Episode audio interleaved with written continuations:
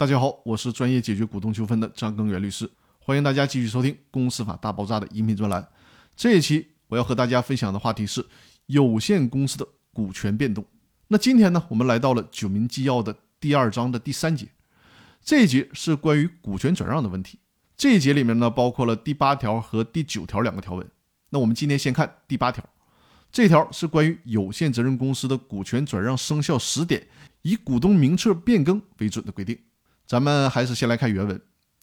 当事人之间转让有限责任公司股权，受让人以其姓名或者名称已记载于股东名册为由，主张其已经取得股权的，人民法院依法予以支持。但法律、行政法规规定，应当办理批准手续生效的股权转让除外。未向公司登记机关办理股权变更登记的，不得对抗善意相对人。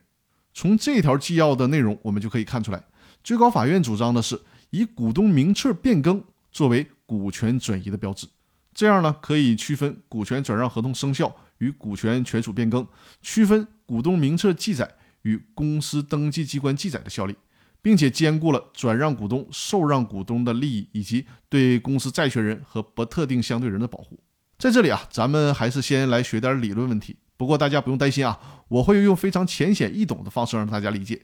说的这个理论呢，就是股权转让合同的生效跟股权转让生效是两码事儿，可千万别搞混了。股权转让合同就是咱们签的那个买卖股权的合同，是从合同签订那天就已经开始生效了。但是注意，合同是生效了，但并不代表你一下子就变成股东了，还得有一个交接股权的活得干呢。也就是说呢，受让股权这一方的姓名或者名称得记载在股东名册上。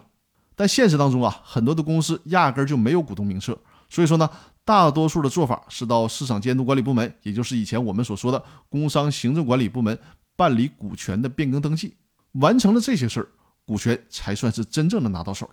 我给大家举个例子，大家就能明白了啊。比如说，你聘请了一个保洁阿姨给你家擦玻璃，你和保洁阿姨之间呢签订了一个擦玻璃的合同，那这个合同从你们双方签订的时候就已经生效了，但是合同的生效。并不代表你的目的就实现了，请人把你家的玻璃擦了，这才是你的最终目的啊。所以说，接下来保洁阿姨得上门给你家的玻璃擦干净，这个合同的目的才算是最终实现了。股权转让也是如此啊，股权转让合同签订就生效了，这没问题。但是呢，想要真正的得到股权，那还得去变更股东名册，或者是呢到市场监督管理部门办理变更登记才行。那我相信通过这个比喻，大家就应该会非常清楚了。而且这个理论对于大家去防范股权当中的风险，避开股权交易当中的坑也是非常重要的。好了，那我今天的分享就到这里了。另外提示大家，每周日晚上的八点我会进行直播。大家在每周收听《公司法大爆炸》音频专栏的时候，如果产生了任何的问题，都可以来我的直播间进行提问，我们进行互动的讨论。这也算是对大家一周学习的一个课后辅导。那希望我们共同利用直播的这个时间，让咱们学的更深入，交流的更充分。好了，各位，我们周日直播的时候再见，祝大家周末愉快，谢谢大家。